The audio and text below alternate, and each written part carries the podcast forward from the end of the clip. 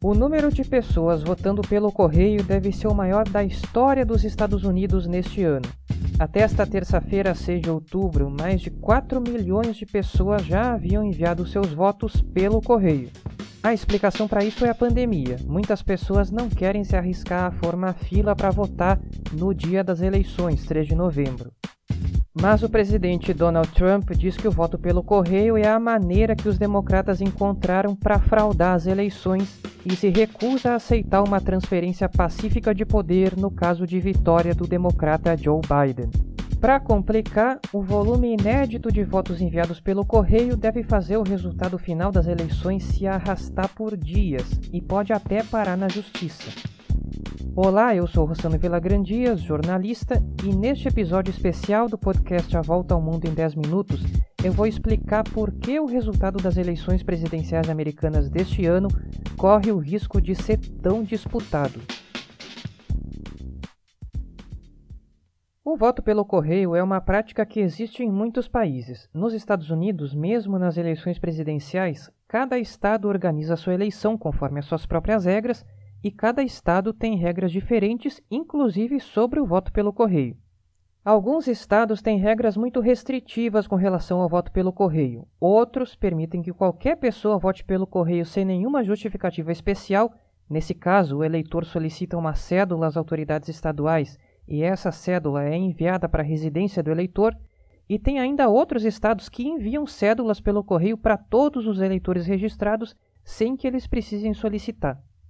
Junto com a cédula é enviado um envelope especial no qual a cédula deve ser lacrada depois que o eleitor marcar o seu voto.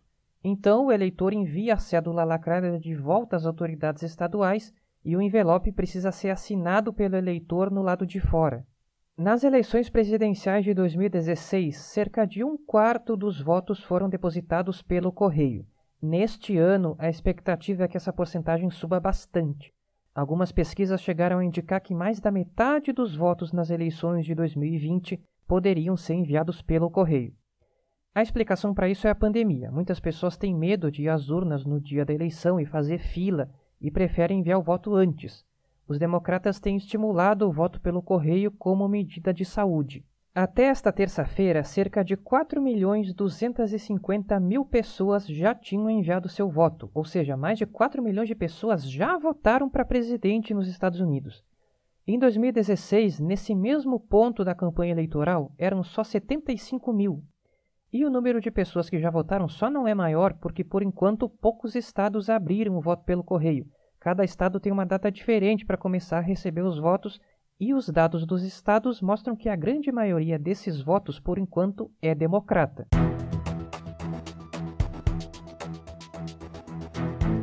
O problema é que os votos enviados pelo correio demoram mais para ser contados, porque os funcionários responsáveis por contar os votos precisam checar a assinatura do eleitor no envelope. Em 2016, os votos pelo correio só terminaram de ser contados um mês depois da noite das eleições.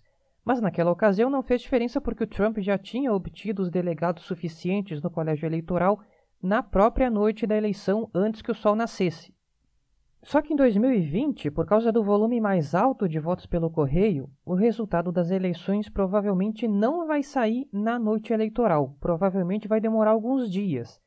Isso porque alguns dos swing states, como a Pensilvânia, o Michigan e o Wisconsin, vão aceitar votos pelo correio que sejam remetidos pelos eleitores até o fechamento das urnas, mesmo que eles demorem dias para chegar. E a gente sabe que é o resultado desses estados que vai decidir se o Biden ou o Trump vence as eleições. Como eu já falei, a maior parte das pessoas que votam pelo correio são eleitores democratas. Isso quer dizer que na noite da eleição pode acontecer o seguinte: quando o sol nascer em 4 de novembro, o dia seguinte às eleições, o Trump pode estar na frente na apuração dos votos, porque até o momento teriam sido contados só os votos convencionais, da urna. E nos dias seguintes, conforme os votos pelo correio fossem sendo contados, o Biden ultrapassaria lentamente o Trump até vencer a eleição.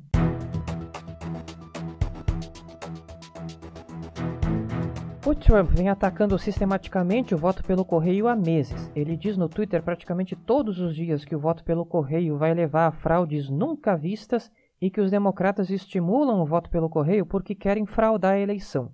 Não existe nenhum indício disso. O presidente diz também que o único jeito de ele perder a eleição é se os democratas roubarem, e se recusa a se comprometer com uma transferência pacífica de poder. Inclusive, no debate da semana passada, ele deixou novamente de prometer uma transição pacífica.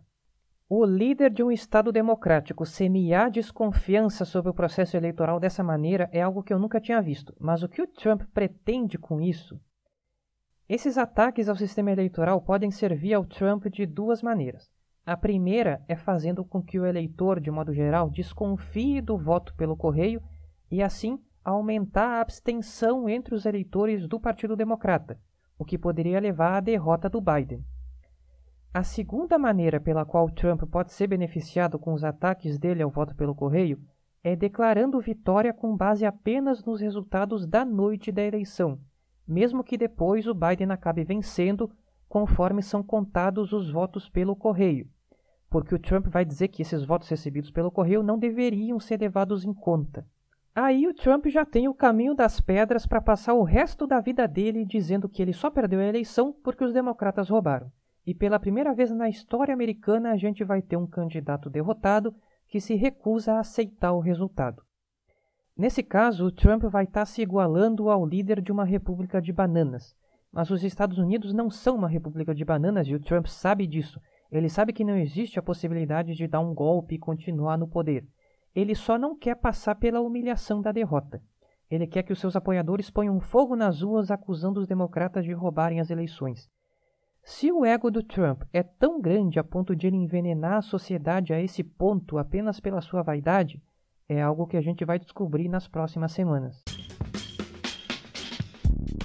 De qualquer maneira, se o Trump perder, o que provavelmente vai acontecer dados os números das pesquisas hoje, ele vai tentar causar o maior caos possível em torno desse resultado e vai tentar levar ele para a justiça. Aí o resultado final da eleição pode se arrastar mais ainda à espera do veredito da Suprema Corte. Imagina o caos dessa situação no meio da polarização política que existe hoje.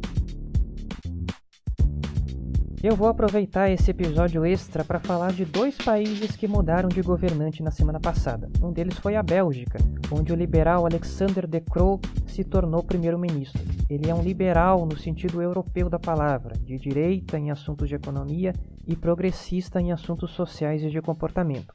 Mas antes de seguir adiante, eu preciso explicar que a Bélgica é uma união de duas regiões completamente diferentes culturalmente. A parte do sul é a Valônia, de idioma e cultura franceses, e a parte do norte é o Flandres, de idioma e cultura holandeses. No meio dessas duas regiões fica a cidade de Bruxelas. Não existem partidos nacionais na Bélgica. O Flandres e a Valônia têm cada um o seu próprio sistema partidário, por isso é tão difícil formar um governo com maioria no parlamento da Bélgica. O país estava sem um governo funcional desde que o então primeiro-ministro Charles Michel perdeu a maioria no parlamento em dezembro de 2018. Depois, em abril de 2019, foram realizadas eleições e a extrema-direita do Flandres, que exalta o nacionalismo do Flandres e flerta um pouco com o separatismo, se tornou a força política mais importante da Bélgica. Desde então, nunca foi formado um governo efetivo, com exceção de um período de seis meses em que vários partidos concordaram em apoiar a primeira-ministra interina Sophie Villemet em caráter de emergência para enfrentar a Covid-19. Esses seis meses de governo de emergência acabaram no mês passado e agora, finalmente, conseguiu-se chegar a uma coalizão de sete partidos para formar um governo que dure até as próximas eleições em 2024. A coalizão é formada pelos liberais do Flandres, liberais da Valônia, centro-esquerda do Flandres, centro-esquerda da Valônia, verdes do Flandres, verdes da Valônia e centro-direita do Flandres. Portanto, quatro facções diferentes da política belga representadas no novo governo. Por isso, a coalizão foi apelidada de Coalizão Vivaldi, em referência ao compositor italiano Antonio Vivaldi, autor do concerto As Quatro Estações. Para ocupar o cargo de primeiro-ministro, a coalizão escolheu Alexander De Croo, que é líder do Partido Liberal do Flandres, porque os três primeiros ministros anteriores eram todos da Valônia. Mas vai ser um desafio para esse governo se manter durante os próximos quatro anos, justamente pela diversidade ideológica da coalizão. Os partidos têm prioridades bem diferentes e não tiveram tempo para discutir muito seu programa comum antes de aceitarem formar o novo governo. Sem contar que os nacionalistas do Flandres, apesar de serem o maior partido da Bélgica, ficaram na oposição.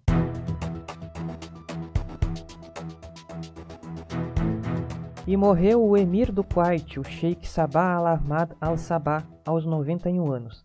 Emir é o título do monarca do Kuwait, porque o país é um emirado. O Kuwait tem cerca de 5 milhões de pessoas, fica entre a Arábia Saudita e o Iraque e é uma daquelas monarquias islâmicas do Golfo ricas em petróleo. Mas entre essas monarquias é a menos autoritária. O Kuwait tem um parlamento praticamente independente com deputados de oposição que possuem abertura para criticar a família real e exigir prestação de contas dos membros do governo. Nos últimos anos, o Kuwait tem se destacado como uma força mediadora em meio aos arroubos da Arábia Saudita, a líder das monarquias do Golfo. Essa reputação apaziguadora do Kuwait se deve justamente ao Sheikh al-Sabah, que governava o país desde 2006 e era responsável pela política externa desde 1963. Durante os últimos 50 anos, ele construiu uma diplomacia muito ativa no Oriente Médio. O emir estava doente, chegou a se tratar no Minnesota mas não se sabe a doença que ele tinha. O seu irmão Nawaf al-Ahmad al-Sabah, de 83 anos, se tornou o novo emir do Kuwait. Esse foi um episódio extra aqui do podcast e esses episódios extras vão ser muito comuns até sair o resultado das eleições americanas para que a gente possa explorar o máximo possível de aspectos desse evento tão importante. Eu volto no domingo com o episódio novo. Até lá!